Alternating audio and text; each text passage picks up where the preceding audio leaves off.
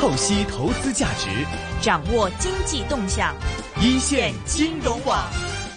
好，又到了每周五下午的人工智能 AI 的环节。那么今天下午是继续请到的是粤港澳机器人产业联盟总干事 Debra 来聊聊有趣的话题了。下午好，Debra。Hello，大家好，我是 Debra。那 Debra，今天我们要聊点什么样的话题呢？呃，我们上个星期有聊过那个共享经济啊，然后这个星期呢，我们也有一些呃类似共享经济里面的新的，除了是呃。啊，单车以外啊，机车以外啊，原来现在还有那个滑板车，滑板车都有共享。我们之前可能在前几集有聊过哦，在法国一一些啊旅游地区，可能啊有一些滑板车的共享。嗯，可是呢，呃，有一个很坏的现象，就是滑板车东歪西倒，没有一个很好的摆放。对，然后现在呢，呃。一个滑板车在研究上面呢，就希望呢，它能够自动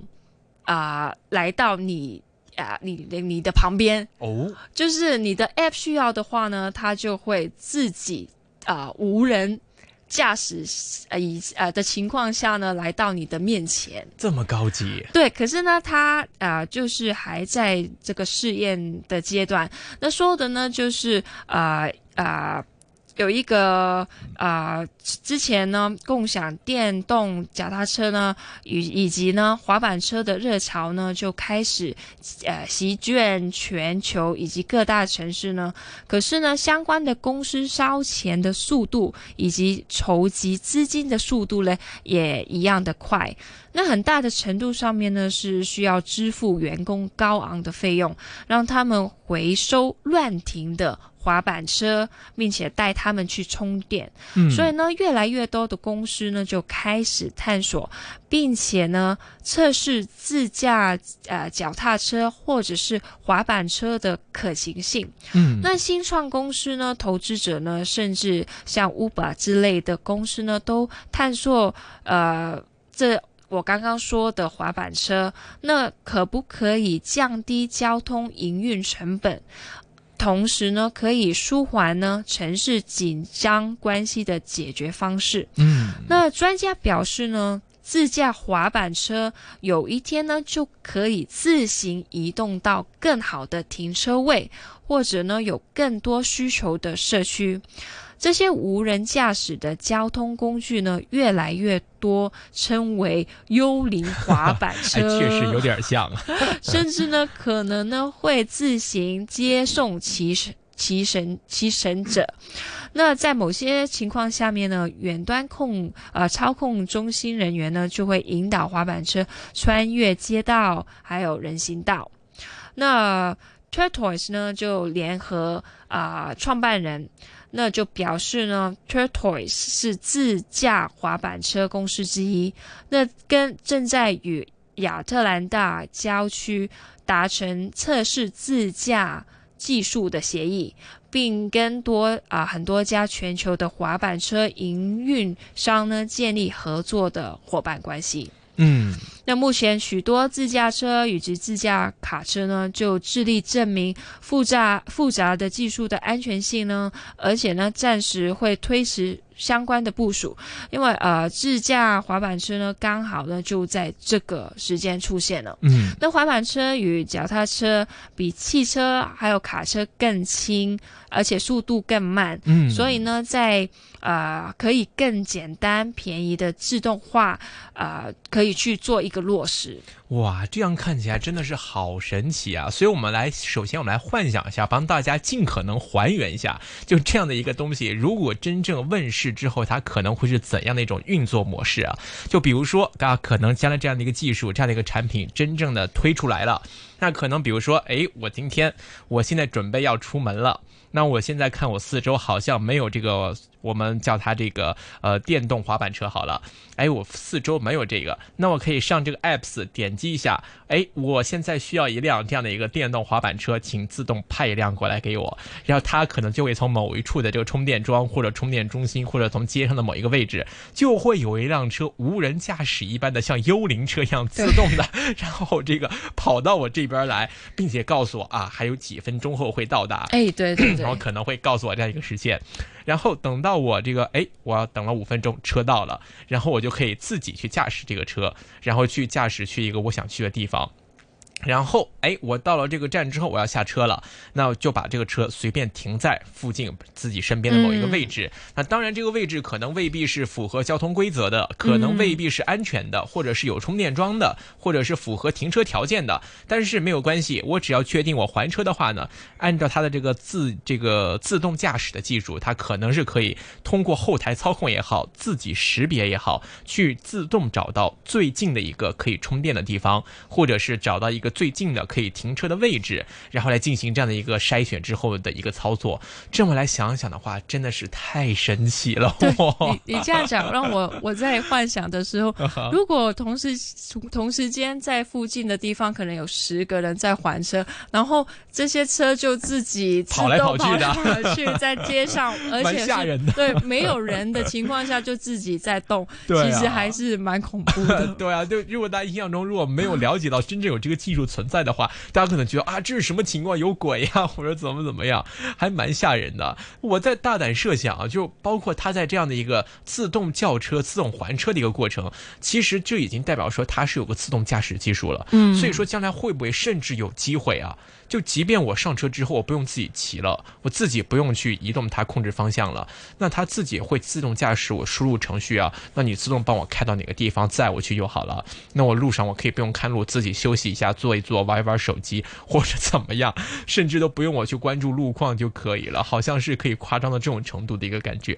对啊，而且这个可能在。日后再发展下去，可能就已经像你刚刚所说的，可能就可以输入那个路线，或者是已经有既定的路线是给滑板车去用的。对他已经能找到我了，对我叫他去再找另外一个地方，应该也可以啊。不过他像刚刚所说的，可能呃本身他是用完以后是乱乱乱停的。对。可是，在那个时区那个时间，可能也有相关的人想要车。对，那就可以自动接单。对，然后就可以缩短等候的时间。对，而且缩短乱拍的那个乱停的那个情况，因为很就是呃，计程车呃放了客人，然后很快又有客人再去上，对，其实基本上就没有空车的时间。对，这样就可以。对对对对对，而且如果能够遥控的话，像我们之前所说的，呃，可能就不用特地。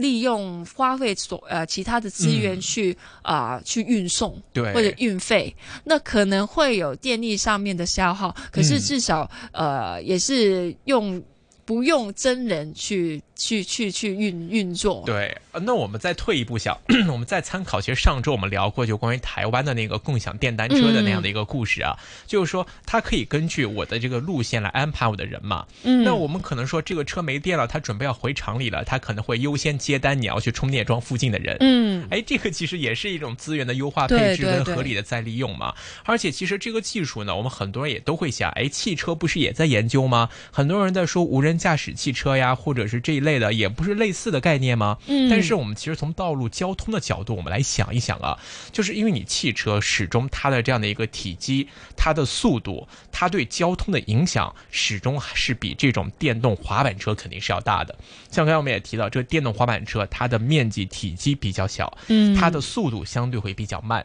那它可以行驶的这个道路的范围比汽车相对还要广一些。因为你汽车只能在马路上，我可能我这个可以在公园里面呀，或者是在一些塑胶跑道上啊，或者是一些这个甚至一些要爬楼梯的地方呢，或者一些小坡的地方、窄的路段呢，电动滑板车其实它都可以走。对，而且安全性、伤害性会低一点。我就照二十码、三十码的速度跑，我就算是真正有点什么问题的话，那相对造成的影响肯定会比汽车要小得多。所以我反而觉得，如果大家说我都在研究这个 AI 识别技术啊，路线的自动。匹配技术啊，或者是我的自动驾驶技术啊，与其最先应用在汽车上，那它的不确定性的影响特别大。嗯，那我们不如把这个技术，哎，可能先放在这种电动滑板车里面，哎，看它能不能够实验得了。那如果在路上，它真的都可以做到去找到这个下单的人，或者是路线安排的自动行驶的路线都没有什么偏差，安全性能比较好的话，对对对那反而也是一个侧面可以印证到，哎，我可以进一步的把这个技术放在汽车上再来做实验。至少在系统上面已经是呃走顺了。对，那你这这只是在体积上面有不一样而已。对啊可是整个系统 system 啊，应运该怎行么走啊？上大概怎对对么样啊？对对对对对。就最起码我心里还有有一个谱在这边了，对对对对可能会有什么的问题啊？它在哪里需要矫正一下，或者哪种路段它的这个 AI 识别的这个效果怎么样？我可以通过这个电动滑板车先来做一个试验，所以我反而觉得像这种技术啊，或者这种产品，可能有机会会比这种无人驾驶车更先会配对到市场。但是这又回到一个问题，又想到一个问题，太发散了。嗯，就是这个道路适合因地制宜的问题。因为可能像之前我们提聊过啊，在法国呀，或者在一些呃内地的一些城市啊，它的这样的一个城市交通布局设计规划，它是允许或者是可以实现这种电动滑板车在道路上来行驶的。但是在香港呢，其实我之前有了有了解过一些相关的法律，嗯像这种电动滑板车呢，它通常只被会当做一种娱乐的工具，嗯在一些私人地方进行一些娱乐用途。暂时来看，还没有把它作为一个交通工具来看待，就意味着说，它可能目前来看，在香港方面是不能够上马路的。嗯那当然呢，我们的科技还在推进，也不是说法律就永远是一成不变的，也不排除将来可能等到这个技术真正很成熟的时候，有机会可以引用到这个 香港的这样的一个交通环境里面来。但是我们看到，在世界发展的这个一个趋势上，目前呢，大家都是在往这个方向去推进，在这个方向做研究的。其实我个人对这些东西还是蛮有期待的，我 相信可能在不久的将来，我们也热切期待着，可能在美国啊，或者是目前正正在研究相关技术的一些国家地区，可以尽早看到这些呃新兴的事物出来，给我们的人类生活带来更多的一个便捷了。股票交易所鸣金收兵，一线金融网开锣登台，一线金融网。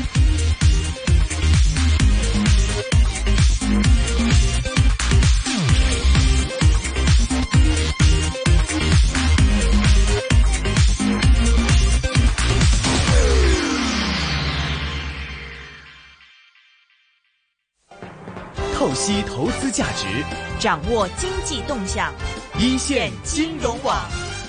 那像我们常常啊、呃会聊到的一些呃外送的 app 嘛、嗯，a p p 然后现在基本上我们呃年轻人很多，香港我知道很多嗯。年轻人现在可能都未必去会会去看电影了，嗯。出去可能就在家里装一个 Netflix 就已经过一个礼拜六天。这一点说起来，我真的是深有同感，因为我现在看的很多新上映的电影啊，嗯。就是呃电影院进去一下，嗯。一张票九十块、一百块，对。两个人九十块、一百块、两百块然后买点花呃爆米花呀、饮料啊，五六十块，随便看场电影下来两百多、三百块就没有了。嗯。就觉得这个开销还蛮大的。那不如可能，哎，我就说我在网上去买一部这个版权费，嗯或者是我交个会员费，我也可以看到很多的电影，而且在家里的环境又很舒适，足够的私人空间，随便想吃什么吃什么，不用有什么饮食不给带的限制。哎，这样其实可能也是大家生活的一种新的方式哈。对啊，真的，你看一个月费可能两三百块，啊或者是你是